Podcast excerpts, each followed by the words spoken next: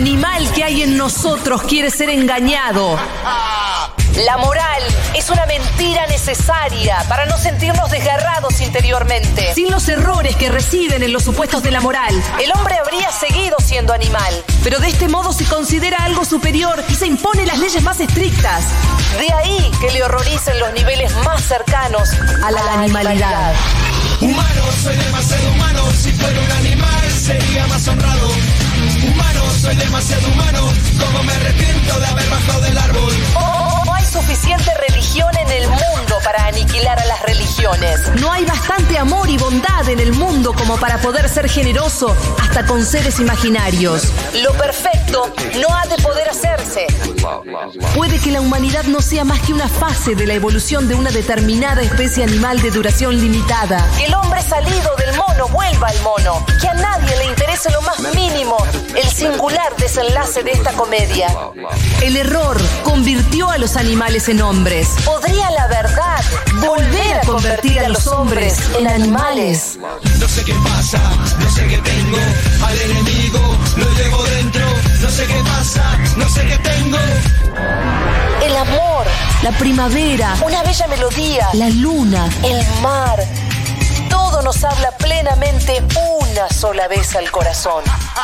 Si es que todas esas cosas llegan alguna vez a expresarse por entero. Humano, soy demasiado humano. Si fuera un animal, sería más honrado. Humano, soy demasiado humano. Como me arrepiento de haber bajado del árbol. Humano, soy demasiado humano. Si fuera un animal, sería más honrado. Humano, soy demasiado humano. Como me arrepiento de haber bajado del árbol. Humano, demasiado humano. Humano, humano, demasiado humano. Allí donde ustedes ven cosas ideales, demasiado yo veo cosas humanas. Demasiado humanas. Yo creo eh, esto, lo siguiente, que es eh, que nuestra sociedad en realidad tiene como dos grandes modelos. Un modelo que potencia el conflicto y otro modelo que lo eh, anula. Hay como una lectura del, del conflicto como algo negativo, que es permanente. O sea, vos en todos lados escuchás que dicen no al conflicto. Hay que huir del Hay conflicto. que huir. este, No hay que te llegar. Sí, es cierto que hay gente muy conflictuada, que vos También. decís, claro, que es como demasiado, ¿no? Pero también es cierto, y déjenme volverme un poco filosófico en esto, que, digamos, lo que potencia la diferencia, la otredad, para usar un término que usamos mucho, es justamente el, el roce con el otro, que es lo que permite que vos despliegues tu diferencial, ¿no? Mm. Digamos, en esto quiero decir, la palabra conflicto, decíamos justo cuando se cortó, eh, etimológicamente viene de golpe, que es un golpe conjunto. Es como que, viste, dos personas, ahí en la etimología está claro, dos personas como que se dan un golpe, este, y el golpe te, te desplaza del lugar en el que estás. Sí. Este, la idea esa de hacer filosofía martillazos tiene que ver con eso también. Hay un desplazamiento de un lugar en el que uno se siente seguro. Digo, si el otro te adula, te ratifica, te nada, te dice todo que sí. Entonces hay, hay, hay un- una limitación siempre en vos de todo lo que vos podés, digamos, generar de nuevo. No hay novedad, No, aburrido aparte. además. Pero también es cierto Queda todo que igual. Claro, pero lo interesante es que si el conflicto, digamos, se, se vuelve la norma, entonces termina generando, decíamos también esto antes, como una subjetivación, donde en realidad lo único que te importa es poder, digamos, este, triunfar en ese conflicto. Digo, la típica de las parejas que después de un tiempo empiezan a pelearse entre sí y que lo que importa es ganarle la discusión al otro más que lo que eh, se está discutiendo, ¿viste? Que, este, bueno, en la democracia política pasa también un poco eso, ¿no? Como que queda de lado, decís, ya el, el contenido del conflicto, sino siempre, que ganar. Siempre queda de lado, pero porque ahí eh, hay una idea de que todo conflicto tiene como objetivo final una resolución donde uno de los dos, como mínimo, que están en el conflicto, venza sobre el otro. Se entiende el conflicto en términos de este, la necesidad de una resolución con vencedores y vencidos, ganadores y perdedores, que en el momento en que eso sucede, fíjate qué loco, este, cuando uno gana, El que gana instala su versión de las cosas como versión única. Digo, en última instancia, cuando termina el conflicto, es porque uno de los dos ganó y lo que termina convirtiéndose en status quo, en sentido común, es básicamente la imposición de una de las partes y la disolución del otro. Dicho de otra manera, mientras haya conflicto va a haber diferencia, va a haber democracia, porque cuando el conflicto se disuelve, no es porque todo el mundo se puso de acuerdo. No porque Sino porque- puesto a uno. Claro, exacto. Entonces, a mí me preocupa más, mucho más, en muchos discursos de este, la disolución del conflicto, como en nombre de esa especie de paz social, muchas veces lo que se termina instaurando es justamente, digamos, la versión de los que ostentan privilegios. ¿no? Por eso no es casual que este, todos los movimientos revolucionarios, todas las situaciones de protesta, vamos a escuchar entre los audios que nos preparó Mariana la típica discusión de, eh, los piqueteros cortaron la calle. Claro. Y entonces se arma ese famoso conflicto social donde vos tenés este, los sectores como más desventajados de la sociedad que saben que solo, digamos, este, generando el conflicto pueden sus derechos tener algún atisbo de ser escuchados o, o pelear por ellos, ¿no? Hay como una, una falacia también muy del, del liberalismo ingenuo, que es que todos somos ciudadanos que tenemos como los mismos derechos y prerrogativas y salimos iguales al mercado de las peticiones, ¿no? No, Mentira. digo, el, el- el que está de por sí, la sociedad es un lugar que parte de una desigualdad originaria. Entonces necesariamente esa simetría hace que los métodos no sean iguales para todos. El que está padeciendo va a tratar de encontrar, es como en el fútbol, ¿viste? A ver cómo sería. El equipo que tiene menor presupuesto, menor capacidad, y no le pidas que haga, viste, que juegue lindo, o sea, te va a jugar al límite, porque es su manera de poder dar algún tipo de pelea en el asunto. A mí lo que me preocupa, sobre todo de los conflictos, quiero volver, este, María, con este tema de la subjetivación, que es que yo creo que, viste, Eh, eh, la idea es que somos dos personas Sí.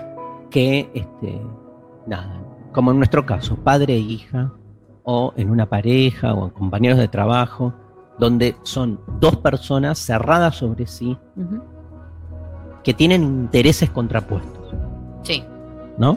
Bien. Bien. Entonces, la etimología, conflicto, el golpe juntos, en griego, mira qué erudición, A ver. es polemos, de donde viene polémica.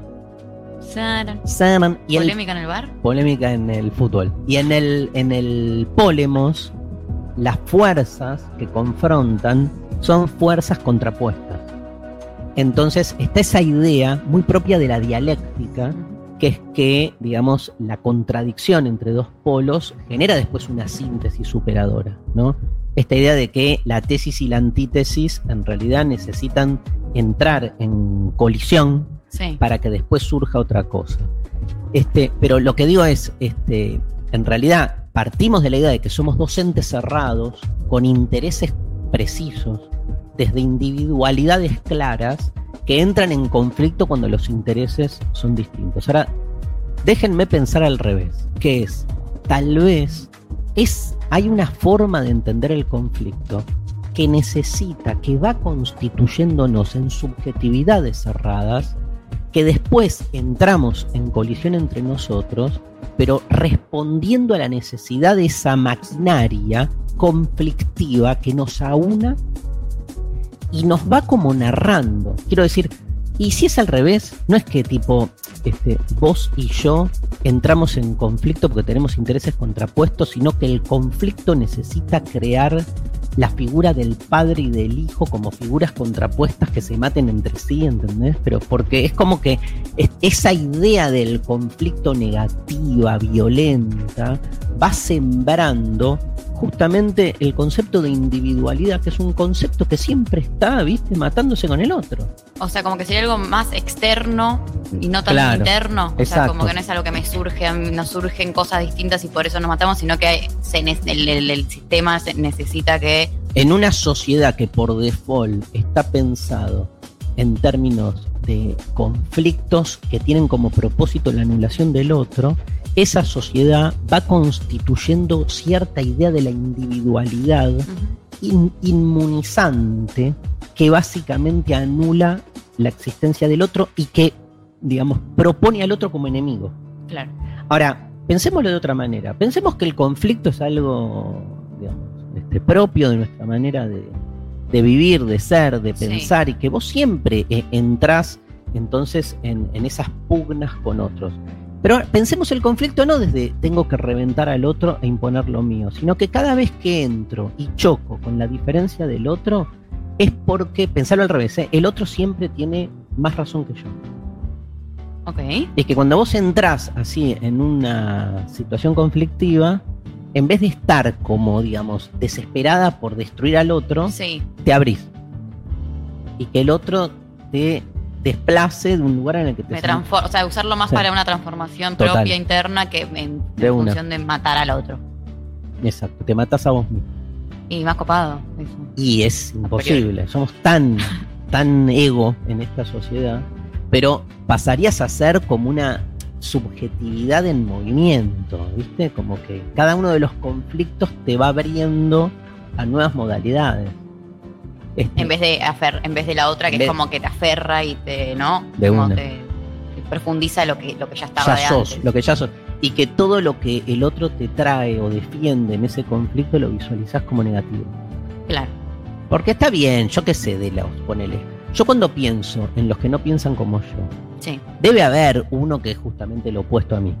seguro. Con ese ni justicia, yo qué sé, no, no hay mucho, digamos, que que busca tu, tu- Sí. Pero después hay dos millones de posiciones más que no coinciden en un montón de cosas, pero que hay justamente en ese variopinto de matices, empiezan a aparecer un montón de situaciones que uno, viste, no, no se abre.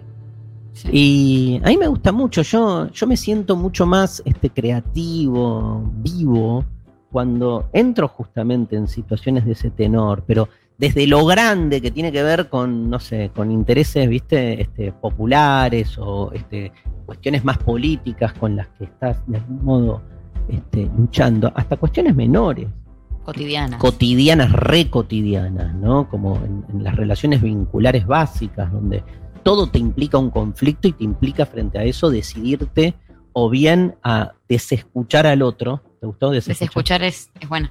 O bien, bueno, a ver, ¿qué onda? ¿No? Yo cada vez tiendo más a eso. Me cuesta, igual como a todos, pero tiendo. eh, ¿qué, qué me trae el otro? ¿no? Este, pero bueno, nada, es como salirse de, de esa idea de, de- Sí, tendemos, perdón, de a que el más, conflicto es negativo. más con, como de conservar, ¿no? Como algo más conservador. Un poco de decir, no me, o sea, estoy más cómoda pensando, quedándome con mi convicción. Claro. Eh, es más cómodo también para uno eh, ya con lo que viene y querer llevar eso a fondo que como asumirse con quizás cierta cierto ma- margen de que eso Sí. cambie porque inevitablemente te pones en duda vos mismo y ahí es como, no, pero yo tengo razón con esto. Lo que pienso, María, es cierto, lo que pienso es cuando ya ni siquiera, ¿no? Me quedé con esa idea, porque a todos nos pasó, todos tuvimos alguna pareja, vamos a lo que le importa a la gente. A ver. ¿sí? Todos tuvimos una, La gente. Todos tuvimos una pareja eh, con la cual en algún momento. ¿Qué, qué grabaste? Como cinco minutos grabaste recién. Conflicto con Sophie Cornell. Eh, Veamos después que. Dale, este. em, lo que digo es, todos tuvimos una pareja sí, en la cual, con la cual en algún momento se empezó a dar una lucha de poder sí, donde, lo voy a decir medio psicoanalíticamente, pero como que la pareja vivía del conflicto. ok, O sea, no es que te... Una cosa es pelearte con tu pareja porque no saben que van a comer sí, y entonces discuten para ver qué se cena. Otra cosa es que la única manera de relacionarte con le bolude que sea, sea desde el conflicto. Como que lo que te erotiza es eso. es matarte, ¿viste? Entonces, cuando tenés que pensar la cena, no estás pensando en la cena, estás pensando cómo hacerlo chorga al otro.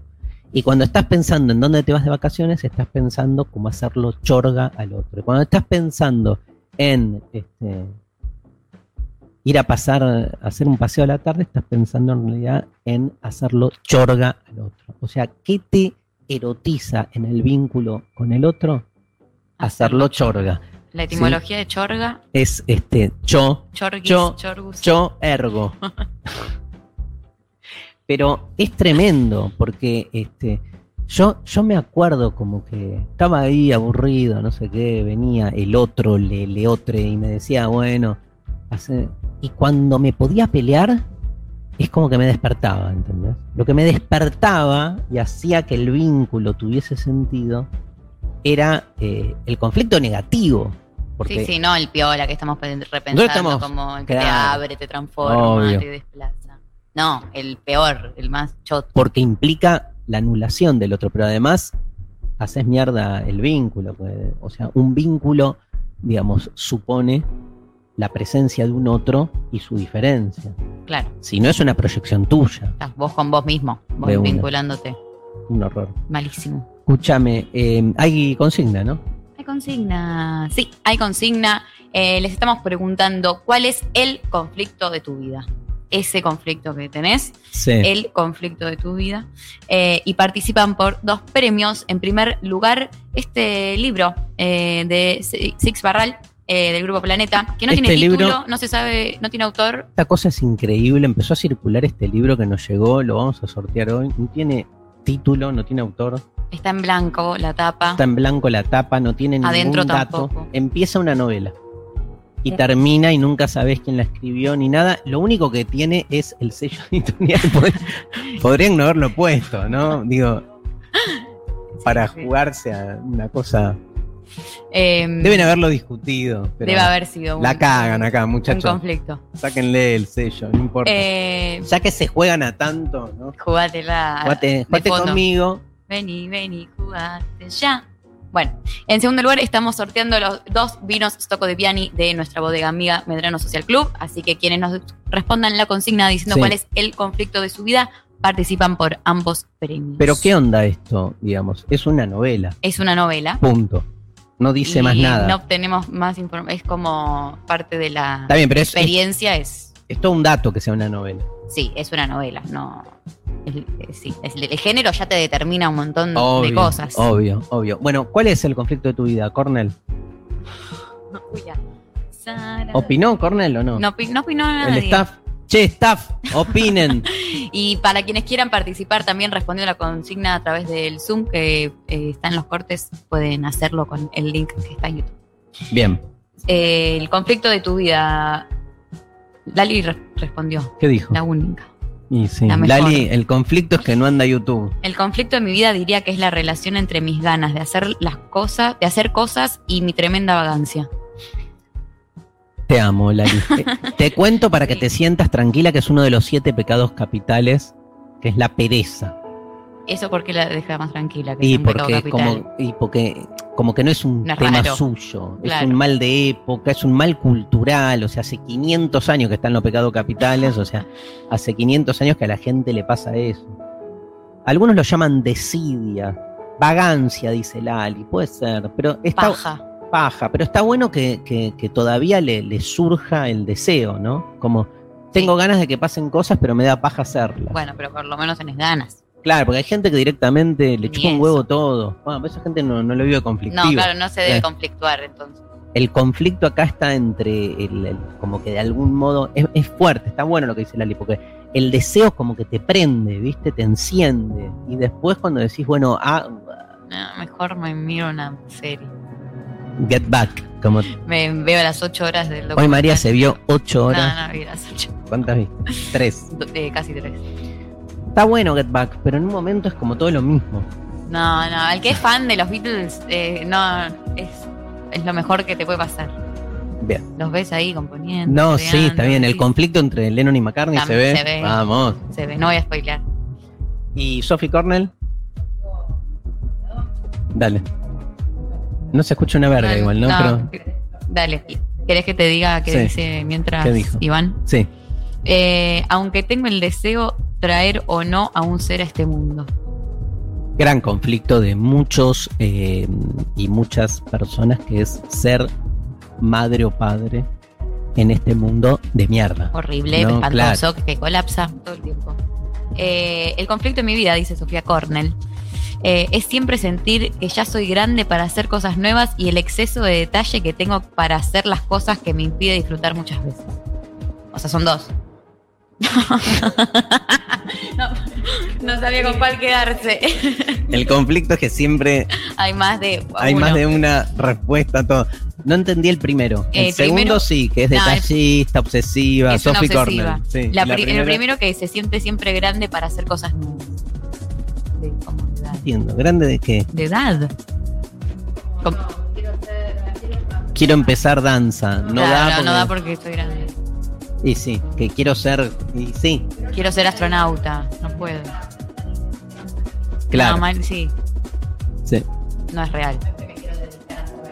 No, está bien. Está, se entiende, ¿eh? Pero es cierto, es cierto que es nuestra sociedad exitista. Hay una idea del, del triunfo, ¿no? Una idea así como del, del éxito pleno, eh, muy asociado a tener que empezar de chica. Digo, es tan restrictivo el, lugar para los que llegan, que además anula también la idea de que, este, nada, estudiar danza, puedes empezar después de los 30 y nada, no vas a, a bailar en el Ballet Folclórico Nacional. Estamos con Sofi, por eso sale, estamos este, ahí grabando la nueva temporada de Mentira la Verdad con amigos y amigas del Ballet Folclórico, algunos integrantes, y nada, los ves, ves lo- desde los músculos hasta cómo se mueven, loco. Decís, ¿qué hice con mi vida? ¿Qué hice con mi vida? Bueno, ¿No? hoy miraba Get Back y, y decían, no, porque ya tenemos 28, ¿no? decía, no sé, George. Y, y uno piensa, ¿qué? De una. Ya, o sea, A los 28. un error. Sí.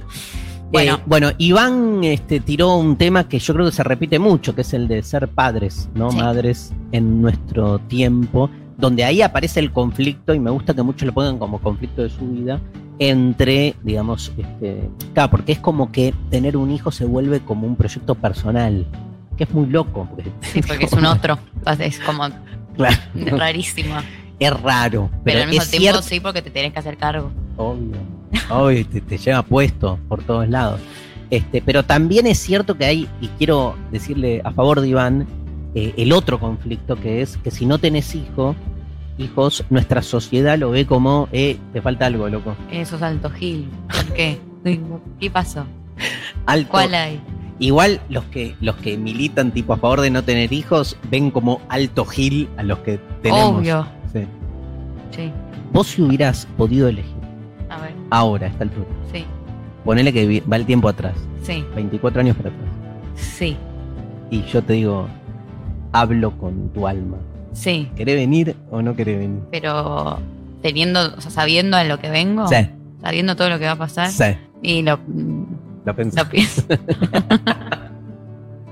lo pienso un par de, quizás. No, no lo puedo decir, pero. ¿Qué? No, lo pienso. Le do- doy espacio a mi cabeza a que piense bastante antes de Y pero- definirlo, porque. No, pero, eh, y no es que no sos nada, tipo, tenés otro tiro, por ahí nacés, no sé, hija de, no sé, Carmen Barbieri, ponele, o de algún otro. Carmen, eh, Serías hermana de Fedeval. hermana de Fedeval, Hermoso. y ahí quizás no hay. Y con y, y hermana Eh, de. hermana de. no, quizás te digo que sí. Sophie Cornell, No, no vendrías a este mundo, nada, ya está. ya, aparte. ya fue. Para ser vieja y no poder hacer las cosas, no hace falta. ¿Qué dice Mariana Collante? Mariana nos dice: A mí me pasa lo contrario de Lali, la disconformidad y querer hacer cosas nuevas. No entendí. Yo tampoco. ¿Por qué es lo contrario a Lali? Porque busca el conflicto, Mariana, ¿entendés? Claro, como busca Ey, hacer soy, la nuevas. soy la contraria.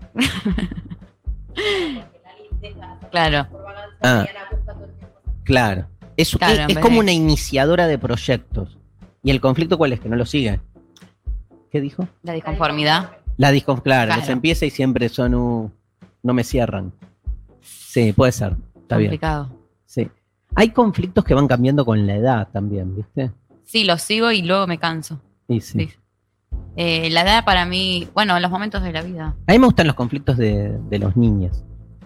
Y son, Son a, a full, boludo. son tremendos. O De grande uno se estratega. Lo pensás 20.000 veces, tenés Sí. la neurosis. ¿no? Odio ceder. Y es lo que más hago, por eso. Venimos, a- por suerte, como pensando en no quedarse en uno, en confirmarse, no sé qué. No da. Eh, Vamos a escuchar música sí, mejor. mejor. ¿Qué tenemos? Hay mucha gente, ¿eh? Hay muchos mensajes. Un domingo tremendo hoy, este, con mucha lluvia. Sí. Pero no. eh, les, re- les volvemos a decir entonces a quienes nos están viendo por YouTube, a quienes nos escuchan por la radio, que nos respondan cuál es el conflicto de tu vida para que participen por los premios. Este, y bueno, tenemos momento musical. Momento musical. Eh, Belan Sebastian. Este, Ay, qué vamos. lindo. Sí. Eh, hay fot, fot, A ver, peleé, eh, FOT. fot, se dice Puede T. ser. No está ahí. Ah, no está acá. I fought es mi, mi pronunciación Sí, en está inglés. bien, fought in a war. Bien. Belan Sebastian, mi tema favorito de este grupazo. Y bueno, una de las formas del conflicto, la guerra, ¿no? Lo escuchamos. Demasiado humano.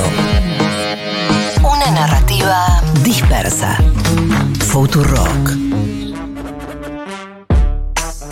A veces me pasa como que pienso los conflictos que tengo, Maru, entre mi deseo Sí, y lo que la sociedad me exige. sí. La típica, que me pasa desde chico.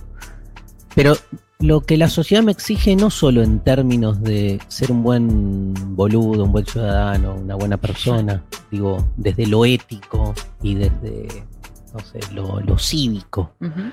Sino también desde ciertas coordenadas que hacen, no sé, a la salud, por ejemplo. El conflicto entre el deseo y la salud es típico. Porque, nada, te clavaras todo lo que te da placer, Te reventás. al mismo tiempo te reventás, pero al mismo tiempo, viste, empieza la tensión, es para tanto, ¿no? Sí. Eh, no está sobredimensionada la salud, Se no, relativizan las cosas. todo, pero te, te cagas muriendo, Sí, obvio. como dirías vos, Sí. Te cagás muriendo. que no es te morís cagando, No, son dos cosas que son distintas. dos cosas distintas. Pero, digamos, pero también pienso, y lo planteo como un problema, que ese deseo también es parte de esa sociedad. Porque Sí. esa idea donde tu deseo choca con lo que la sociedad te exige, es pensar que entonces hay un lugar autónomo del deseo que es como tuyo, espontáneo. Sí, que no está atravesado por todo el, tu- el contexto del mundo. pero se te cae entonces. Imposible, ¿no? Pero además se te cae la hipótesis, porque si este, la sociedad te exige, porque el deseo no es también un efecto o una forma de esa exigencia. Claro. ¿No será que entonces a la sociedad también le interesa que vos entres en ese conflicto con vos misma para ser siempre alguien, una persona pedorra que está flagelándose? Yo creo que este, Sí. hay, hay una necesidad de, de- de- de mediocridad permanente. Digo, para ser sumiso, tenés que entrar en esa lógica que es la lógica de nunca puedo alcanzar lo que quiero, ¿entendés? Sí, y que al mismo tiempo te obliga a estar, por un lado, eh, angustiado, pero por otro, eh, como siento que también colabora con esta cosa de la superación o la meritocracia o el estar todo el tiempo buscando, ¿no? Como De una. ir hacia ser mejores y, o consumir o lo que sea. Pero vos lo vivís como que es algo propio y es parte de lo que también te, te instauran. Me encanta el verbo instaurar, Instaurar. como que se te instaura en algún lado. Digo esto porque, por ejemplo, hablando del deseo, estoy pensando en un pensador como Juan Carlos Epicuro. Epi. Le decían ¿Cómo? Juan, Juanca. Juanca Epi. Sí. Eh, en el jardín donde dan las grandes orgías epicúreas. Juanca, chupaca. No. Sí. ¿Cómo se llama Epicuro? Juan Carlos Roberto Epicuro. Juanca. se llamaba Epi. No, el nombre y apellido. ¿Por qué querés nombre y apellido, boluda? Porque ahora que decimos Juan Carlos, yo quiero saber cuál era el de verdad. Epicuro, ya le iba a decir. Epicuro. ¿Epicuro es el apellido o es el nombre? El apellido en la época griega era el. que después igual siguen nuestros apellidos, pero no lo sabemos. Es el lugar de donde era el ñato. Ah, Entonces es Epicuro de Samos. ok. Samos, de ahí era Pitágoras también. Ah, bueno, pero buen no se conocieron. Bueno, Sacó, o sea, bastantes Sí. personalidades. es como Argentina que Como sacó a Messi y, a Bergoglio. Maradona y- y Maradona y Bergoglio. Bueno, em. Epicuro, claro, Epicuro tiene como una idea ahí, que está bueno, digo, pues cuando uno piensa en el deseo, Epicuro es como el filósofo del deseo. Ok. Y es el que en la antigüedad dice este, el máximum de la felicidad. Ser feliz es huir del dolor y alcanzar el placer. Buscar el placer.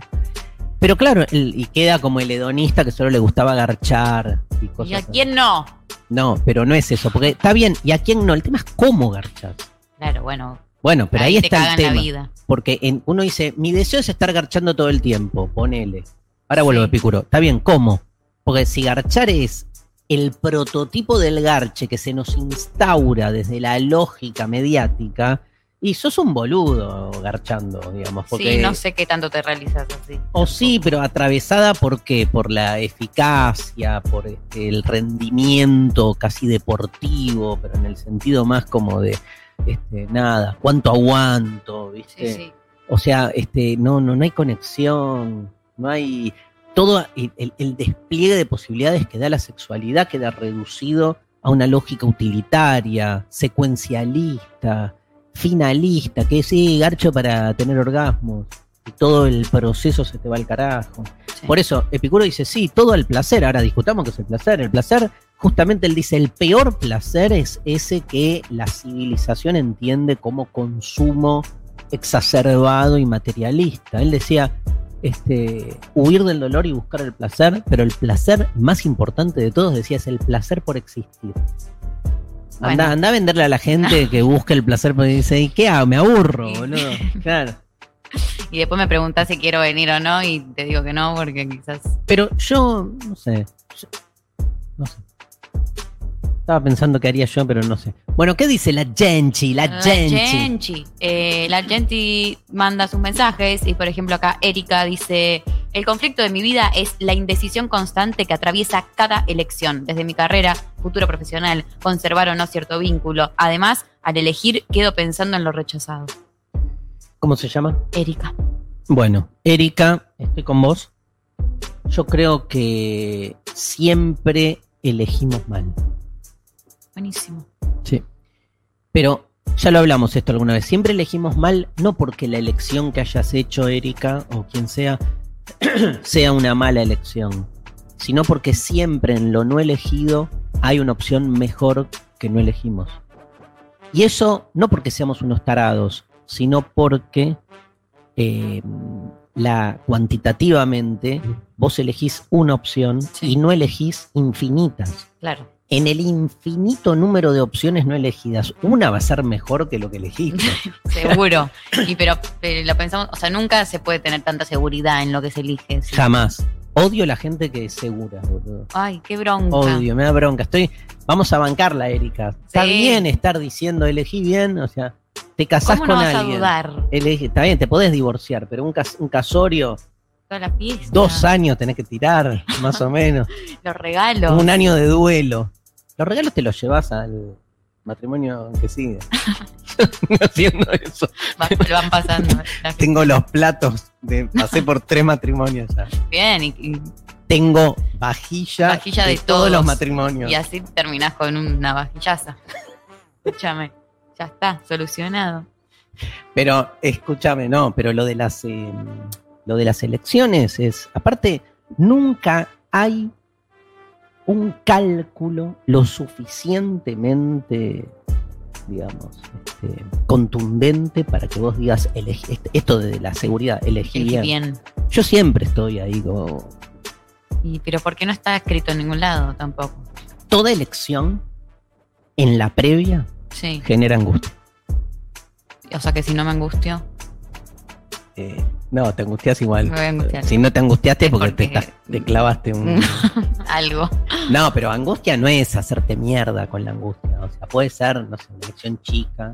Pero ponele vos que Pero todavía... elegir que en el, en el Ponele que- supermercado Sí. se lleva una Tipo- cosa a la otra. Sí. Se, te está, se te está adaptando la batería de la. Ah, bueno. ahí- ahí. Tipo... ah, Yo dudo todo, o sea, dudo Sí. que la marca Pero- que pero me es- llevo de lo que sea. O sea, ya Eso. eso me angustia porque me pongo mal y, y digo, capaz que eh, tendría que haber elegido el otro, era más rico.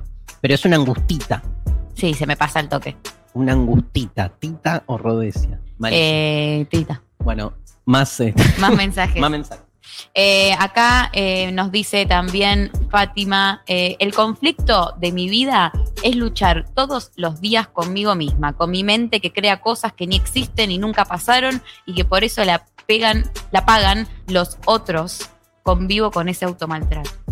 Tremendo. Eh, La sí, peor, la peor, este, el peor conflicto es el que tiene uno con uno.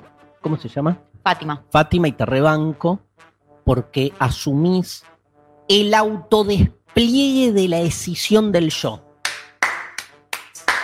Aguante el autoaplauso, hijos de remil puta.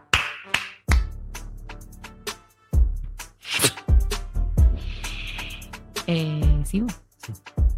Pero puedo explicar el. ¿El autoaplauso? O Bueno. toda esa frase que tiraste, ¿cómo era? El desplaza... El, ¿Qué? ¿Qué dijo? De un- El autodespliegue de la decisión del yo. el auto despliegue Claro, como de que la decisión Fátima del yo. despliega sus yoes escindidos. Es muchas. Son Fátimas. Sí, varias Fátimas. Sí.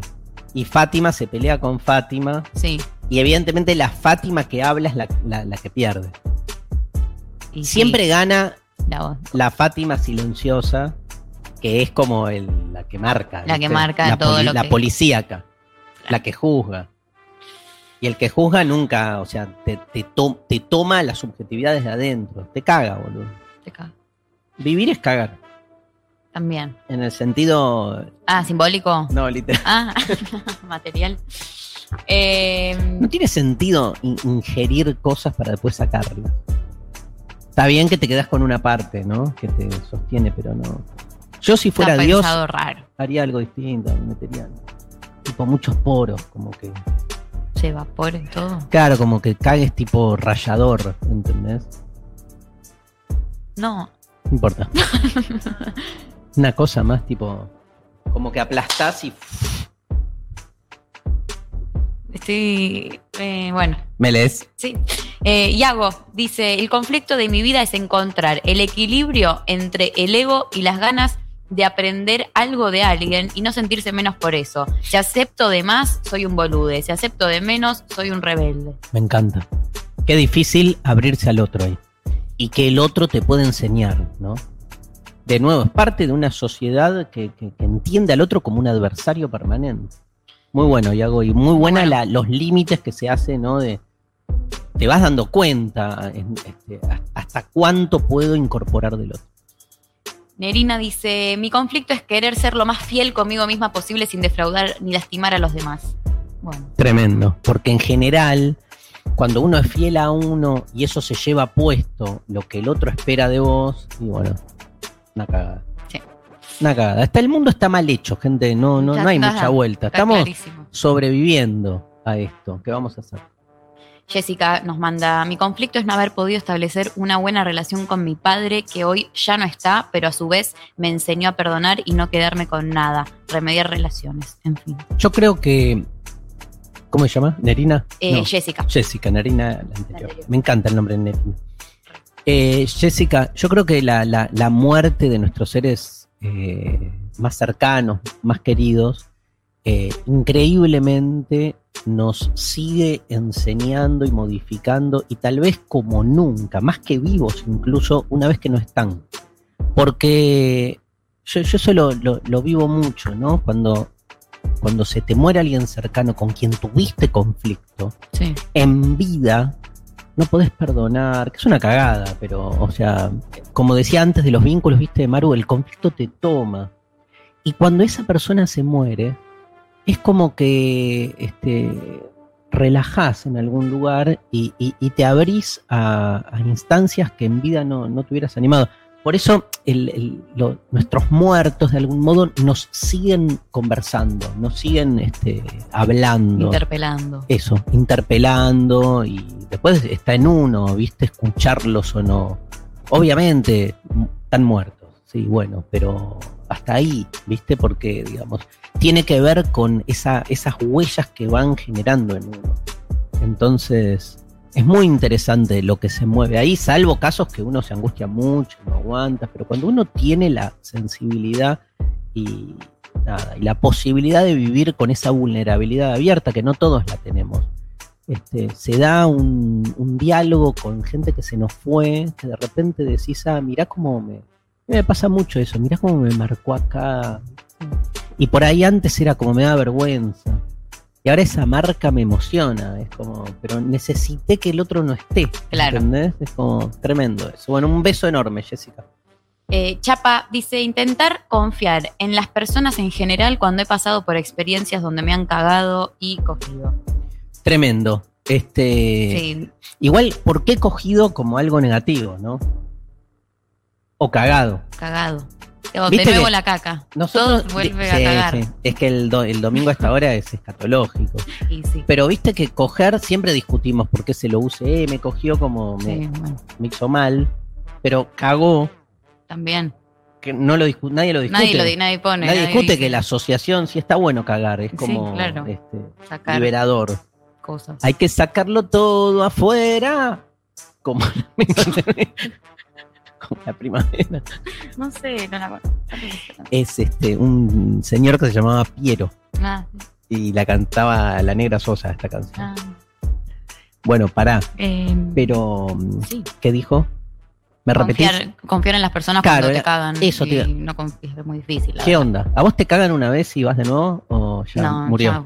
Murió. Pero también es cierto que van, eh, vas avanzando en la vida, te van cagando o, o cada vez que confías en alguien, después eh, no funciona o la pasas como el orto y yo siento que cada vez tengo más distancia y se me complica más confiar en alguien porque es como que se van generando capas de falta de confianza a partir de lo que viviste que hace que te- después como te abrís a un otro si la pasas como el orto siempre. Y bueno, pero tiene que ver con moverte de vos. Es lo mismo que hablábamos antes. Está bien tu argumento. Este, Pero le pongo todo en el otro también. sí. Confiar viene de tener fe, significa etimológicamente. no tengo. Yo tengo fe que todo cambiará. ¿Lo tenés a Palito Ortega? Sí. Sí, tenerlo, Sí, pero pero bueno, Escúchame, acá tengo un mensaje que voy a leer dale, de Gina Castro. a ver. Te esperamos el jueves por Comodoro, Darío. Me voy a Comodoro. Oh, oh, oh, oh, oh. Es uno de los lugares que más amo de la Argentina. Este, amo Comodoro Rivadavia. Siempre que fui me han recibido de una manera hermosa. Voy con Sole Barruti. Vamos a dar una charla en el teatro, no el español, el otro. Que no me lo acuerdo. ¿Vos te acordás? Este, Sofi, no. Bueno, el teatro María, no. Teatro. Yo me es uno de mis nombres favoritos, te lo puse yo. María Auxiliadora, ¡vamos! Vamos, bien. Me acordaba de María. Em, ¿Qué? Feria del libro. Feria del Libro, la Feria del Libro de Comodoro, vamos. Ese día está mm, Lu Gaitán, Ah, le mandamos un, un gran abrazo. La Inca está el mismo día que nosotros. Le mandamos un abrazo. Toda A todos, gente hermosa. Toda gente hermosa. Este, pero no. Y, y después me voy a Neuquén. Uh.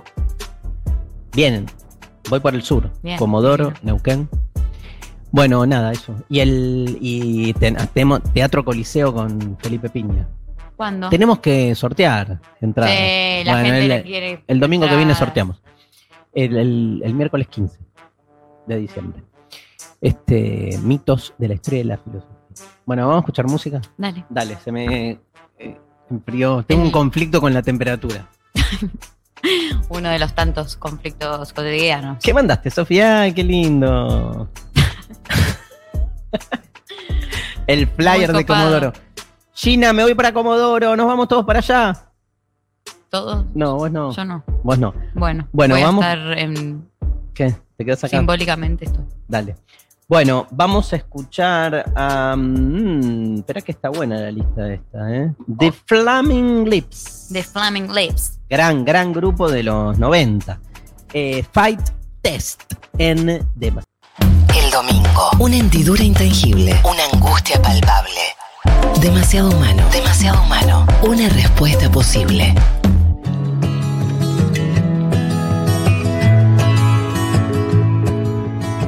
Bien, acá estamos. Dice A ver. PF Liand. Un conflicto de madre divorciada. Es salida con amigas o noche de pelis con niñas. Sara. Pero ¿por qué solo es- esas dos posibilidades, no? Es como, o salgo con amigas o me quedo con mis hijos.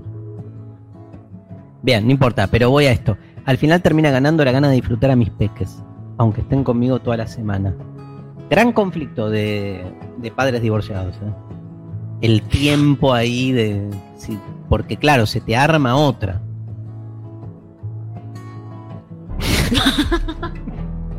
Eh, solo fui hija de padres divorciados, así que Sí, no, bueno. no puedo opinar. Eh, ¿Te leo? So- Vos fuiste hija de padres divorciados y después de nuevos divorcios. Sí, no, De la verdad es que si hay algo que alguien quiere charlar de, de divorciar, divorciarse, pero no, no ser parte de la decisión, me llaman. Él es. José Antonio nos dice, hola Darío y María, me escuché los podcasts en un viaje, saludos desde México. El conflicto de mi vida es elegir si seguir amando a una persona o solo olvidarla. Oh, Ay, me rompió el Olvídala, corazón. ¿cómo se Sí, llama? olvídala por- porque ¿Cómo se llama? José Antonio. A ver. La persona, eh, eh, José Antonio Carranza. José Antonio, un gran abrazo. Olvídala. Ol- ol- o sea, Sí. si podés. Si podés olvidar, Olvidala. siempre. Siempre. Sí, siempre. porque es como que no dejó. Pasó. Eh, Olvidar es genial, el tema es que uno no puede. claro, o sea. Tipo, listo, te hace mal algo, te lo olvidás, pero. yo intento a veces decir, bueno, a partir de ahora listo, chau. Forgot. No, No, no sé. no se puede. Me encanta este, Ezequiel Micheli. El conflicto en mi vida es el consumo de sustancias, de discursos, de sexos, de productos, de deseos, de quimeras y de utopía. Un montón de cosas. Y sí, pero tiene razón. Sofía me gustó que puso, el conflicto de mi vida es no saber si estoy enamorada o encaprichada. Encaprichada. Encaprichada Ay, se- ya, Yo sí. siempre. Si lo postula así, es porque está encaprichada. O sea, se Y está pero- mintiendo de que tal vez está enamorada. Si no, si estás enamorada, no te lo no, no dudás si es capricho, ¿entendés? ¿No? No, no. Si dudás que es capricho, es porque es capricho. Digamos, si no, ni la ves. El ¿Cuál enamora... es ese límite igual? Esta- no es tan grande. Para mí sí. Para mí Quizás es, yo tengo problemas. es que, este, eh, o sea, si visualizás que ese supuesto enamoramiento es más bien fruto de un capricho, es porque es capricho. Porque si estuvieses realmente enamorada, no te aparece esa duda, ¿entendés? La duda te aparece porque no, no, no estás. Igual, nada, estar enamorado es un garrón también, no es que es algo positivo. Está sobreestimado en nuestra sociedad el enamoramiento como un ideal. O sea, te volvés un tarado cuando estás enamorado, sufrís porque después te dejan. bueno. Y además me mata esto de. No hay equivalencia, o sea, siempre el enamoramiento nunca es igual del otro. Entonces siempre decís, ay, yo estoy más enamorado que vos de mí, y sí. que me mata que te terminas hecho mierda siempre. Y después pasa un tiempo, que es relativo en cada persona y cada vínculo, en el cual decís, no, nunca más, no sé qué, te hacen mierda. Y después pasa un tiempo y decís, ay, qué lindo que era Caí en estar enamorarse. Y volvés a empezar y te vuelven a hacer mierda. Y De es un sinfín en el cual una se mata después. Por eso, ¿qué es mejor? Encapricharte. Es Obvio. como que, bueno, salgo del capricho, listo. Ya está. Ya está, es mucho más fácil de Obvio. superar. Total. Eh, Juan dice, no tengo conflictos con la vida, tengo conflictos con el sistema que me obliga a producir y ganar plata para sentirme completo y realizado, pero nunca termina de alcanzarme la plata. Tremendo. Pero Todos bueno, somos es, Juan. todos somos Juan. Es difícil salirse, obviamente, de, de ese lugar. Muy difícil. Bueno, escúchame, vamos a escuchar un poco de mm, ¿Algunos audios? algunos audios. Dale. Vamos al audio 6, 5. ¿Quién, Cinco. ¿Quién está, Amadeo? Ama- Amadeo, querido, audio 5. Gabriel Rolón, que justamente eh, hablé ayer con Rolón. Ah, sí. Sí. Hablé Mira. con Rolón, le cuento a Sofi, porque fuimos a Viedma, di una charla Sí. ante 4.000 personas. Un gran abrazo a todo Viedma. Ya, ya saludamos a Viedma. Pero, este, y había un, un señor subido de copas Upa. que estaba como en segunda fila, ¿no? Tercera fila, y desde que empecé a dar la charla, empezó a gritar: ¡Que venga Rolón! No, no. ¡Rolón es mejor! Ay, no. ¡Que venga Rolón! Dos horas. Y nadie le decía como Y es señor. que espera, era morrudo. Mm, claro, y, y cuando lo que hicieron parar, no sé qué, eh, eh, ¿qué te pasa? ¿Y por qué no se fue? Porque vino a Y- decir que venga A Rolón. generar conflicto. O sea, ¿Qué hice yo? Lo llamé a Rolón Ah, bien. y le conté. ¿Y? Nada. Fue una excusa, fue gracioso. Para charlar con Rolón. Este, lo escuchamos en Urbana Play, ¿sí? Este, radio vecina, Perros de la Calle 2021 de ahora, 14 de octubre, la columna de Gabriel Rolón. Lo escuchamos. cuando vos le vas a decir a alguien y te vas a, a algo que te va a meter en un tema conflictivo, tenés que intentar que el otro esté ubicado en un lugar desde el cual el conflicto, las posibilidades del conflicto disminuyan. Es decir, de que te escuche. Mm. Por lo general, cuando uno va a tener un diálogo que sabe que puede ser movilizante, no tiene que empezar por lo que falta, tiene que empezar por lo que hay. Porque desde ahí uno se para de un modo más firme para hablar de lo que está mal. Parado desde lo que está bien. Y lo más difícil de establecer cuando uno tiene que tener un diálogo con alguien es un universo en común. Que es, bueno, vamos a entrar a este territorio para hablar los dos, porque si no yo te hablo desde, desde mi orilla del río y vos me respondés desde la tuya. Y desde ese lugar es imposible establecer algo medianamente parecido a la comunicación. Ya la comunicación es un acto casi imposible siempre, porque uno dice algo y el otro entiende otra cosa y reacciona desde sus Claro. prejuicios, sus Mm. pensamientos, de la máquina que se estuvo dando, ¿no? Pero entonces, para facilitar eso, hay que establecer un territorio común. ¿Qué dijo? Sofi, me perdí. Te, te lo debo. No escuché. Ah, listo, que Ah, que lea en Twitter. bien. Perfecto. Em, me gustó mucho lo que dice acá Rolón, sobre todo plantea el problema de cómo discutir el conflicto en la discusión o polémica, la que hablábamos antes, con un otro, en la medida en que no haya un plano que se comparte. Digo, el conflicto, sobre todo comunicacional, necesita que haya entre los dos un acuerdo básico, un código que es el conflicto se despliega de este modo. ¿Viste Ciertas reglas básicas. Sí, ¿viste cuando a veces uno, eh, te saliste del código, no tenés código? Como que, digamos, este, no sé, vos sabés que en esa disputa, digamos, respetás ciertos límites, que hacen a que además ese conflicto tenga sentido, porque se juega al interior, yo qué sé, en, en el Congreso, ponele. Se matan entre los distintos partidos, pero hay un acuerdo que es cuánto habla uno por este, el tiempo en el que uno habla, respetar que habla el otro, pero también, digamos, de cosas, a veces se van a la mierda, ¿no? Pero, digamos, en la mayoría de los casos no. Ahora, lo, que voy con esto es, está buenísimo lo que dice Rolón. Ahora, el verdadero conflicto es justamente cuando no hay un mismo. Claro. Porque la sensación es que si hay un respeto de esas reglas, el conflicto no está potenciando la diferencia. Lo interesante de, en, en este sentido es la incomodidad. Digo, cuando hablamos de que lo conflictivo te saca de vos mismo, es porque te perturba en serio. Si no es como de cotillón, ¿viste? Es como, bueno, nos hacemos los que estamos como en conflicto, pero en realidad no vas a fondo, ¿viste? Eh, hoy leía, o ayer leía un reportaje a eh, gente ligada al, al, al macrismo Sí. Que decía algo así de, bueno, la democracia, este, eh, ten- era algo así como, me parece que este, está buenísimo eh, la discusión y la posibilidad de generar un gran acuerdo democrático entre todos, aunque pensemos distintos, decía Sí. esta persona, este, salvo el kirchnerismo. Claro, Decía. rarísimo. Porque, bueno, pero porque el kirchnerismo que dice no respeta los, Los códigos. códigos, claro. Pero está bueno el planteo, porque ahí está el conflicto. Porque en ese salvo el kirchnerismo este, muestra su limitación. Ahora, es cierto que si lo incorporás, kirchnerismo o quien sea, digamos, si lo incorporás, es como que das la, das la posibilidad de que te explote todo, ¿no? Pero además, en ese salvo, el populismo, decía también, ¿no? Es como una manera también de ratificar tu identidad. Vos necesitas crear a alguien a quien no le das ni siquiera la posibilidad de disputa, ¿no? De, de- de diálogo. Es una manera también de, de- Sí, de marcar ese límite de que. construir para vos y para los propios. Sí, total. Eso. Bueno, mu- muy diferente, digo, en ese sentido. Vamos a escuchar audio 4, es eh, lo que propone David Viñas. Programa Los Siete Locos, un programa que tiene casi 30 años conducido por Cristina Mucci. Se produjo una de las peleas más recordadas entre intelectuales. David Viñas, una figura consagrada tanto en la universidad, dice Mariana Collante, como fuera de ella, decidió terminar con la comunión de los santos, según él mismo dijo, y arremetió enérgicamente contra todas las posturas que se plantearon sobre intelectuales y política. Los invitados en ese momento eran Beatriz Arlo, que se retiró del programa, eh, María Sáenz Quesada, historiadora, Marta Mercader, escritora, Luis Gregorich, historiador, Pacho Donnell y Horacio Sanguinetti. Miren esto que es tremendo.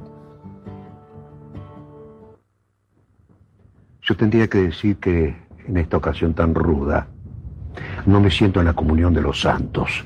Quiero decir que aquí hay una convocatoria a intelectuales, pero creo que tiene un fuerte adjetivo de tipo corporativo, lo que nos llevaría a discriminar entre intelectuales e intelectuales, fundamentalmente intelectuales sumisos, por lo menos, e intelectuales críticos. Es decir, en mi perspectiva, por lo menos. Pero no creo haber invitado gente sumisa. No, no, pero estoy como abrumado por la presencia de tantos funcionarios. Confieso, me Bueno, siento un poco intimidado. Intelectuales y políticas, lógico que. Sí, no, desde ya, desde ya me parece totalmente legítimo desde tu punto de vista. Yo estoy dando el mío Bueno, y frente a eso, lógicamente, quiero señalar mi discrepancia. Realmente lo que no entiendo es una cosa. Si estamos tratando de tirar propuestas, ¿cuál sería la propuesta? Y las propuestas mías son estas, Más allá pero mis de la discrepancias. ¿Y? Y ya te digo, precisamente, mis discrepancias hacen a la práctica de la negatividad. ¿Sí? Discrepo profundamente con todas las partes. Los eh, planteos que se han hecho aquí, le estoy señalando esto. Es decir, me defino por la discrepancia. Nada más. Pero sí, desde ya es un punto de partida. Decir no es empezar a pensar. Tremendo. Tremendo porque ¿Qué? veíamos la cara de Pacho Donnell en ese momento, pero este, un recordado programa, porque además este, Cristina Mucci muy bien pone en evidencia que lo que hace David Viñas, que bueno, murió hace bastantes años, pero un genio, ¿no? Por lo provocativo, por lo que hacía pensar. Este, yo he leído muchos textos de él de clases sobre literatura argentina fascinantes. Y se ponía en ese lugar de, bueno, decir no es empezar a pensar, es todo lo que hay que decir, ¿no? Obviamente, este, para aquellos que ejercen el pensamiento crítico como militancia, van en busca del conflicto. Sobre todo porque entienden, entendemos, yo me siento parte de eso, entendemos que hay en el sentido común vigente, en la hegemonía de cierta forma de pensar o de ciertos consensos, un modo justamente de cerrarse a otras posibilidades que las posibilidades instauradas. Entonces, necesariamente salís a generar polémica o conflicto, sobre todo con aquello en, en- en lo que todo el mundo acuerda. Ser crítico eh, donde todo el mundo critica es fácil. Sí. Lo- lo- lo- lo- justamente lo, lo distintivo es este, salir a, a, cuestionar aquello que para todo el mundo funciona bien, porque algo ahí se esconde, ¿no? Este, para los que no creemos que hay eh, una verdad o una única manera de hacer las cosas, cada vez que hay justamente desde el sentido común la instauración de una única versión, es donde más tenés que salir a discrepar, ¿no? En este caso, igual está bien que la conductora le haya dicho, bueno, pero ¿Y ¿y vos, qué? vos qué planteás? Claro, porque, Porque todo el resto se ve que planteaba cosas y él decía discrepo. simplemente estoy en contra de esto, pero Está no bien, pero hay- proponer. Hay argumentos, discrepo, obviamente vos podés establecer para cada una de las posturas que sea de lo que sea, este, formas antagónicas. Lo interesante es que esa, esa discrepancia, como dice Viñas, te haga pensar, digo, este, no, que no te lleven, viste, de la nariz. Eso, este, que no te lleven de la nariz. Este, yo siempre voy a estar este, a favor de un pensamiento que desde la pregunta abre. O sea, eh, hacerse preguntas, hacer filosofía es abrir, es, este, son preguntas que se quieren desmarcar de las respuestas instaladas. No, no, es que son preguntas a resolver, no, es por eso a veces los conflictos no, no- no están para resolverse, sino que es al revés, que en una sociedad que adula ciertas respuestas, ser conflictivo es una manera de poner en evidencia que hay otras perspectivas sobre lo que sea.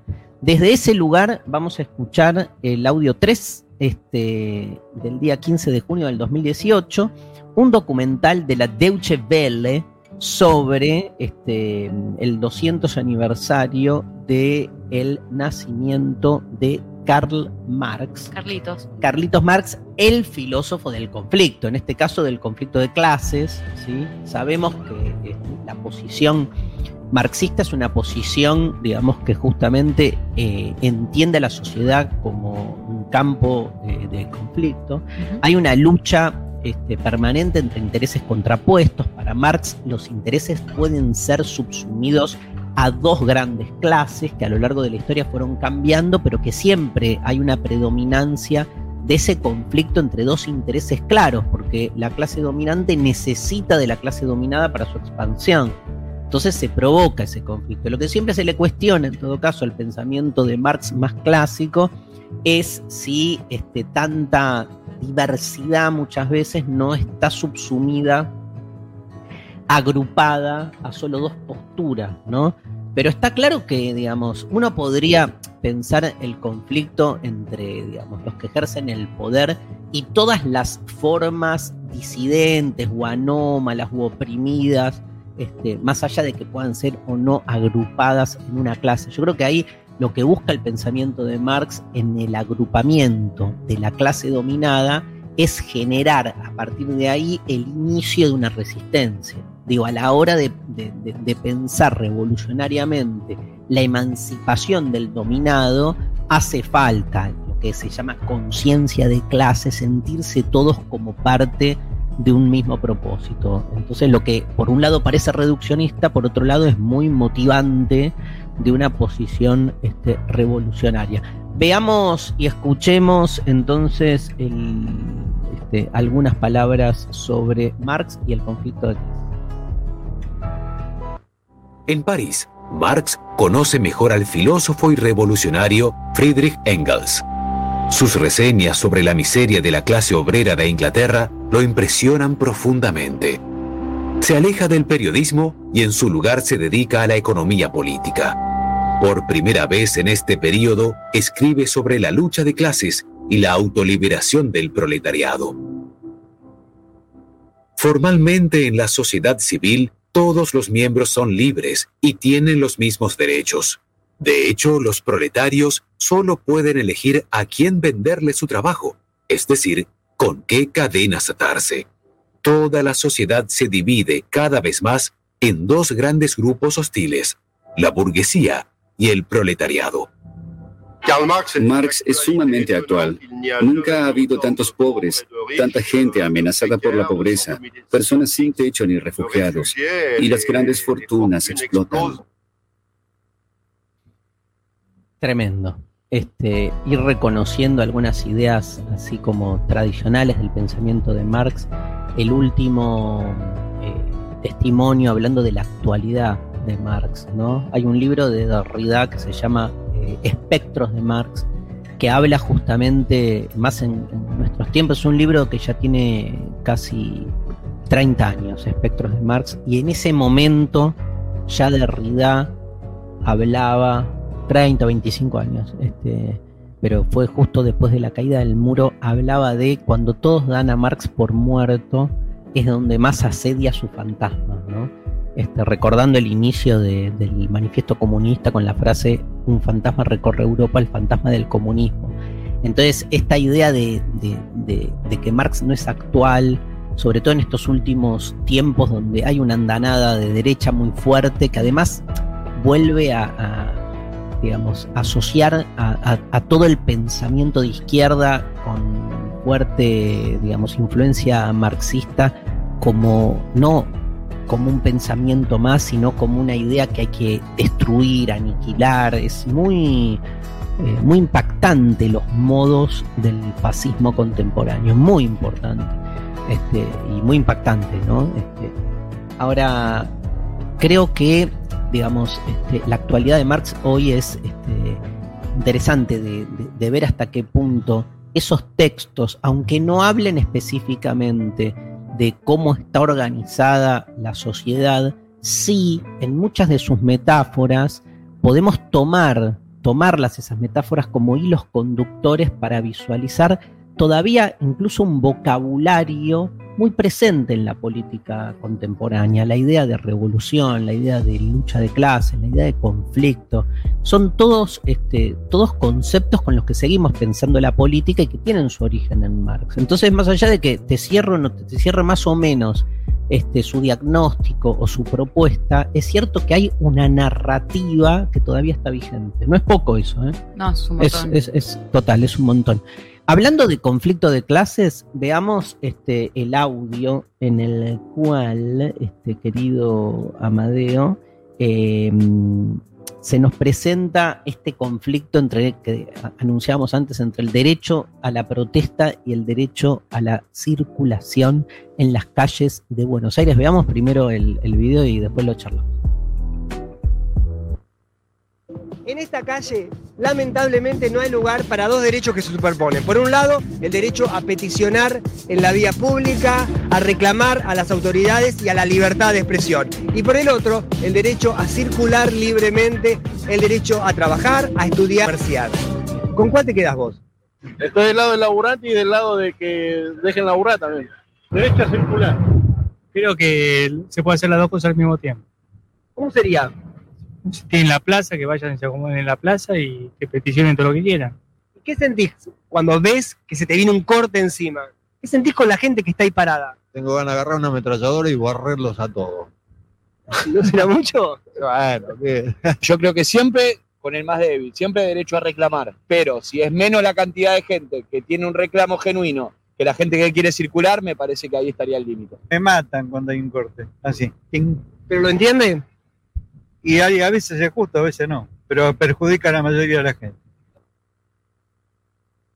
No, Tremendo. el señor de la metralleta me pareció muchísimo claramente, pero Estaban buscando ese Sí, sí. testimonio, eh, cómo Y- apareció mucho lo de la mayoría, minoría, ¿no? Como si son menos los que están manifestándose y más los que a los que joden, ah, bueno, no, entonces chao. No, no, no sirve como si los que más se manifestaran no, o sea, siempre no, no, no, no, Si no fueran- van a ser siempre una minoría, por algo se manifiestan. Obvio. si fueran mayoría no, no, no No haría están falta. ahí. Igual, este, nada, estuvo bien como eh, todas las posturas. Eh. Una y una. fueron Fue bastante plural, fue bastante plural. Pero Quizás estaría bueno como que era toda gente que estaban en autos también, no es que fue a un manifestante a preguntarle, digamos, es cierto. le faltó. Hay, hay igual, este, Maru, hay como una idea de, o sea, hay algo ahí a encontrarle una vuelta también, ¿no? Digamos, porque como que se armó, no, no, digo, se armó de este modo, ¿no? La manifestación, el tomar la calle, el corte de, de- de- del tránsito, o sea, se volvió casi como repetitivamente la manera, Sí. ¿no? Este, que bueno, evidentemente se, si sigue vigente es porque se logran los objetivos de visualización, este, pero bueno, nada, eso no, no, no es algo a resolver, es evidente que en la medida en que siga molestando tiene efecto, Sí, totalmente. Este, pero es, es esto que decíamos antes, partimos de una desigualdad originaria. Después, caso por caso, lo podés, podés ver, que hay situaciones que decís no tiene sentido, otras más. Todo es eh, analizable, pero bueno, en el momento el que padece sale con todo, ¿no? Es más si no tiene escucha. Aparte, en algún lugar, una sociedad más justa es una sociedad, evidentemente, que va a minorar en sus reclamos. Los reclamos tienen que ver, este, en la mayoría de los casos, con situaciones de injusticia. Bueno, veamos otra pelea A ver, famosa, me interesa. Audio 7, este año 2012. El director técnico Ricardo Caruso Lombardi se pelea con Fabián García, el entonces entrenador de San Lorenzo. Este, se insultó y hasta se lanzó un par de golpes este, con García, que era uno de los colaboradores de este, Madelón, el antecesor en el cargo. El resultado de semejante papelón en el barrio de Constitución, los dos estuvieron demorados en la comisaría 16, pero es- esto vos no, no te acordás. No. No, circuló muchos años, es genial. Este, ¿cómo se.? Nada, lo vemos. Audio 7. De un lado, Caruso Lombardi. Del otro lado, Fabián García, ex ayudante de campo de Leonardo Madelón, ex técnico de San Lorenzo de Almagro. Protagonizaron una escena de pugilismo que seguramente quedará en los anales de las peleas mediáticas. ¿Te viste con dos o tres? ¿Te viste con dos o tres? ¿Te viste con dos o tres? ¿Te viste con dos o tres? Puta, ¿no? Hay cosas importantes aquí. Lo primero, el trabajo psicológico que le hace hablándole. Sí. El trabajo de ablandamiento psicológico. Se ve que es muy bueno Caruso con eso. Él procede de una forma camaleónica. Fíjate que camina como los cangrejos. Es decir, tiene la actitud del valiente cobarde, ¿no? De que el que da un paso para adelante y dos para atrás. No, no me pidas.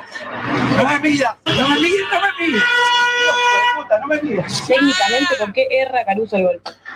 Técnicamente porque no estaba bien balanceado. Seguía dando un paso adelante y dos para atrás y, el equilibrio falla. Yo lo único que le voy a criticar a Caruso, nunca se sale con cross de izquierda. Y él salió con un cross de izquierda largo y saltando. Te agarran en el aire, te meten un uppercut de derecha y te tiran 40 metros. Es, es más largo todo, pero tenés que verlo, porque lo va a buscar, lo va a buscar a la puerta del- de la tele, creo que era TIC, y se empiezan a putear y la cámara sale, como que no Mm. estuvo armado. ¿No? No sé, parece que no. Me mata la cobertura igual. No, todo el análisis El análisis de imagínate, expertos sobre Cómo le pegó el, el- cómo le tiró el cross y cosas la por el técnica de pegar.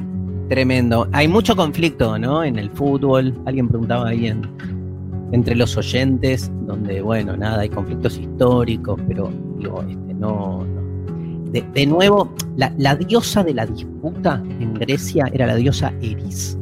Y hay dos diosas Eris.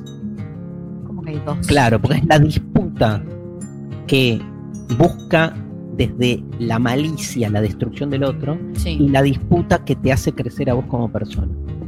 Parece que está bueno como, o sea, estamos como defendiendo lo conflictivo, pero entendiendo qué significa que te ayuda como persona, que te saca de tus lugares fijos. De nuevo es entrar a eso.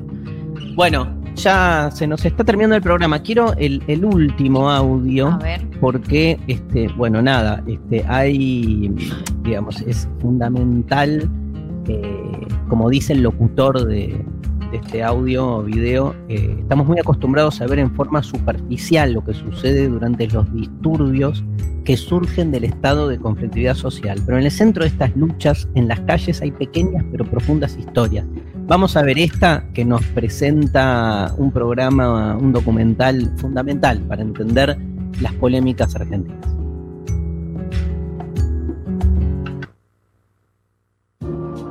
Estamos acostumbrados a ver en forma superficial lo que sucede durante los disturbios que surgen del estado de conflictividad social. Pero en el centro de esas luchas en las calles hay pequeñas pero profundas historias. Esta piedra que está acá la tiraste vos y le pegaste a mi hijo. Pido mil disculpas. No me pidas disculpas a mí, en tal caso pedíselas a mi hijo. ¿eh? Eh, Mariano, por favor, vení un segundo. Vení, por favor. ¿Qué tal, Mariano? Eh, Mariano, ¿estás seguro que fue él? No me hagas pasar papelones como el otro día cuando cortaron el puente por Redón. Estoy seguro, fue él. Bien, él me dice que fue usted, con lo cual yo pregunto si tiene algo especial con mi hijo. No es nada personal, ¿eh?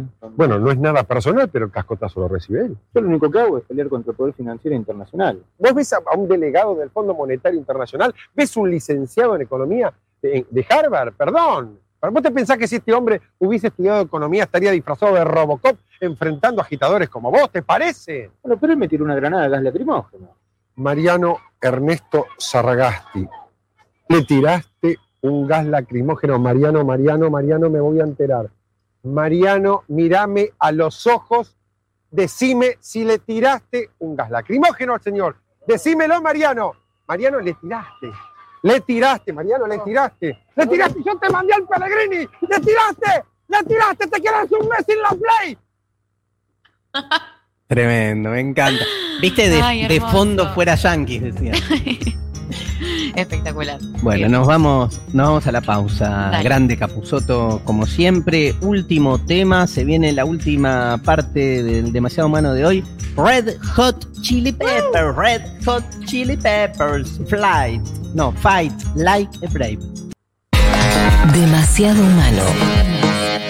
Una narrativa dispersa. Futurock. En Demasiado Humano es momento del segmento especial presentado por el grupo Planeta.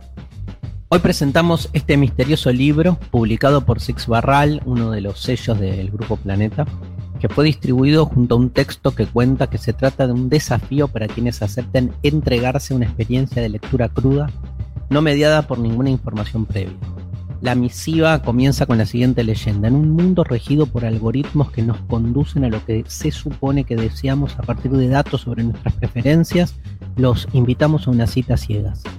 Este libro sin autor ni título, sin imagen de tapa ni texto de contratapa, del cual solo diremos que es una novela, establece con sus lectores un pacto de confianza que encierra una incógnita de velar. La novela blanca de Six Barral con su aire cortasariano podría marcar un nuevo hito en la historia de los juegos autorales de la literatura argentina. El libro de hoy de El Espacio que auspicia el Grupo Planeta. Le damos la bienvenida a Mariana Collante. Hola, Marian. Hola, ¿cómo andan? ¿Qué haces, Marian? Quiero ese libro blanco para mí. Dale. Quiero ganar el sorteo de Demasiado Humano. Dale. Vas este, como todos, porque esto es democrático, a- al sorteo general. Tengo llegada con la escribana, pero no lo voy a utilizar porque No, quiero no. No, legítimamente meterme en la competencia Guardalo y que para gane el mejor. Nah. ¿Qué nos traes Bueno, hoy les traje un libro que tiene autor, tiene tapa, tiene todo, todo acá explicadito. El libro se llama El mar interior. El autor es Matías Capelli, lo editó Sigilo este mismo año. ¿De qué se narra en este libro que tiene esta tapa hermosa? Eh, los primeros tiempos en Copenhague de un periodista que se instala en esa ciudad acompañando a su novia que tiene una beca para estudiar en un instituto de música. Es decir, mientras la chica está estudiando y ensayando, él se ocupa de la casa, de vagar un poco por ahí, mientras trata de escribir sobre la ciudad de Copenhague para medios argentinos. Necesita urgentemente encontrar trabajo y no tiene mucha suerte porque no logra enfocar, capturar qué puede despertar el interés para el público de esos medios. En todo esto se van abriendo un montón de puertas, ideas y conflictos, como es el tema de hoy. A través del uso de la primera persona, entonces él habla de la experiencia íntima, ¿no? y a la vez tiene pasajes donde emerge la crónica periodística. Íntima porque es alguien que eh, está desocupado, que tiene mucho tiempo libre, que es un extranjero, es un inmigrante de un país periférico y la crónica periodística aparece porque él va contando algunos hechos históricos que le llaman mucho la atención y que desmontan esa visión bastante idealizada que tenemos sobre el, Europa en general y los Países Bajos en particular. ¿no? Entonces el autor da cuenta del el pasado imperial de los Países Bajos. ¿no? La riqueza de muchos países europeos se hizo a partir de la explotación extremadamente cruel de las colonias en África, por ejemplo. Y también toma un hecho particular que es eh, la muerte de dos monarcas de la familia de Whitson, eh, Johan y Cornelius, que fueron linchados así de una manera un poco cruel por su propio pueblo en 1672. Estos dos hechos históricos nos ponen a pensar una vez más en estas categorías del conflicto de siempre, que es civilización y, o barbarie, ¿no? que hoy está más presente que nunca. Ese conflicto está siempre presente y se va reeditando. ¿no? Uno de los temas más importantes de la literatura es la distancia necesaria entre experiencia y escritura hacemos literatura cuando trabajamos los materiales y nos alejamos de la catarsis, de ese querer contar todo para poder acomodarnos y elegir de una manera casi desapegada cómo contar y qué contar de esa experiencia.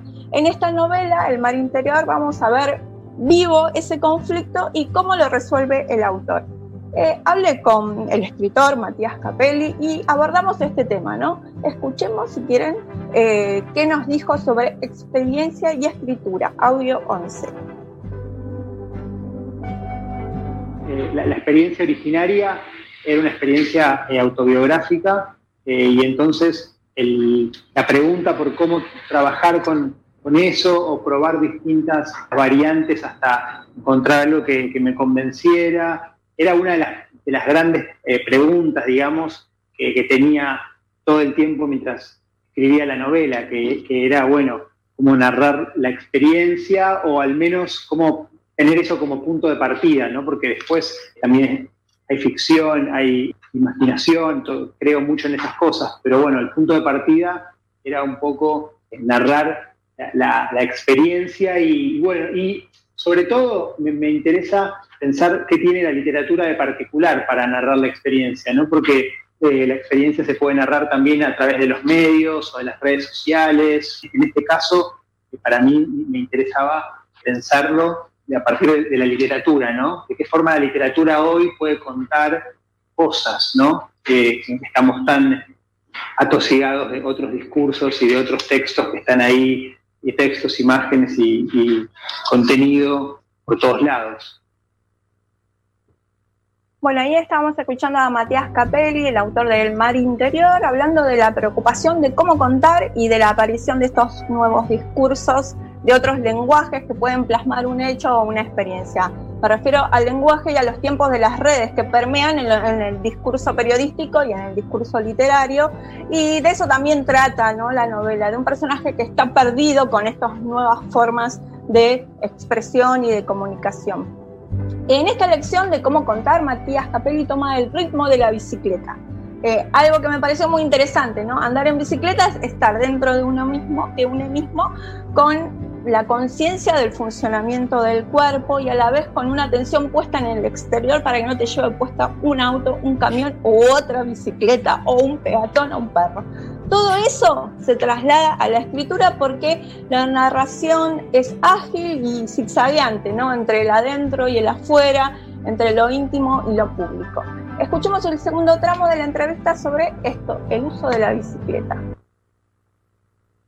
Comparto esta, con el personaje de la novela estos especies de estados de trance en los que entra andando en bicicleta, sobre todo en, un país en el cual digo eh, es muy común andar en bicicleta y todo el mundo está moviéndose en bicicleta, entonces un poco lo que lo que me interesaba en algún aspecto no poco importante de la novela era bueno este, este humor social de estas ciudades en las cuales eh, las personas en su gran mayoría andan en bicicleta y así como vos me decís, eh, eh, la bicicleta te coloca en un estado de ánimo particular o de la percepción particular, estando en la ciudad, bueno, esta sociedad en la que todo el mundo anda en bicicleta, de alguna forma se multiplica, ¿no? Esto es, más extendido como ánimo más ya social, ¿no? Como, así como uno puede decir, bueno, el ánimo de Buenos Aires es mucho más sacado y violento y, y ruidoso, ¿no? E- Estas ciudades tienen ese, ese ánimo particular.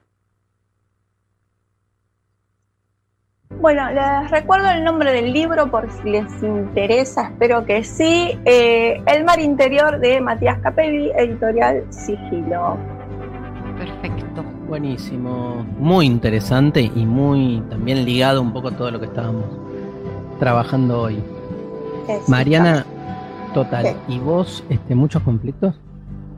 ¿En qué, en qué rubro? Decime en qué rubro, yo te digo qué conflictos tengo. Mi interior es bocha. No, no tengo, no me alcanza el programa ni nada para contar. Y porque van surgiendo a la vez que los nombro, me, viste que te van surgiendo a la ¿Vinculares? vez. ¿Sabes que no? Yo prefiero, si no hay amor, que no haya nada entonces, como dije. No tengo, no, tengo, no tengo conflictos vinculares porque no tengo vínculos. Claro, Básicamente. la mejor manera de. No, no, no me gustan la- las relaciones conflictivas, posta. Claro. O sea, si no hay amor, que listo, prefiero que seamos nada, la nada misma. Bueno, gracias, ¿eh? Nos vemos Bueno. el... Venimos con la ternura el domingo que viene, ¿no? Ay, sí, nos transformamos y hacemos todo lo contrario lo que Todo hicimos. De un extremo al otro. Sí, que viene, hay, hay, hay terneros ahí, ya voy a explicar la, la etimología de ternura, este, la diosa de la, el dios de la ternura, no diosa de la ternura griega, que es tremendo, toda la historia es tremenda. Bueno, chao Mariana, besos. Chau. Mariana Collante pasó por demasiado humano y María nos cuenta un par de cosas. Les cuento un par de cosas. Vamos a hablar de la actualidad del sistema universitario nacional. El próximo miércoles primero de diciembre, la Universidad Nacional de Quilmes realizará una serie de actividades en el marco del Día Mundial de la Lucha contra el SIDA-HIV. De las 9 a las 16 horas, la División de Salud y Discapacidad brindará folletos con información, responderá dudas o consultas y repartirá profiláctico, gel y cintas rojas en una actividad abierta a toda la comunidad. Será en el Ágora, frente al Box 13, organizan la División de Salud y Discapacidad, el Programa Institucional de Asuntos Estudiantiles y la Secretaría de Extensión. Te enteras más novedades en unq.edu.ar.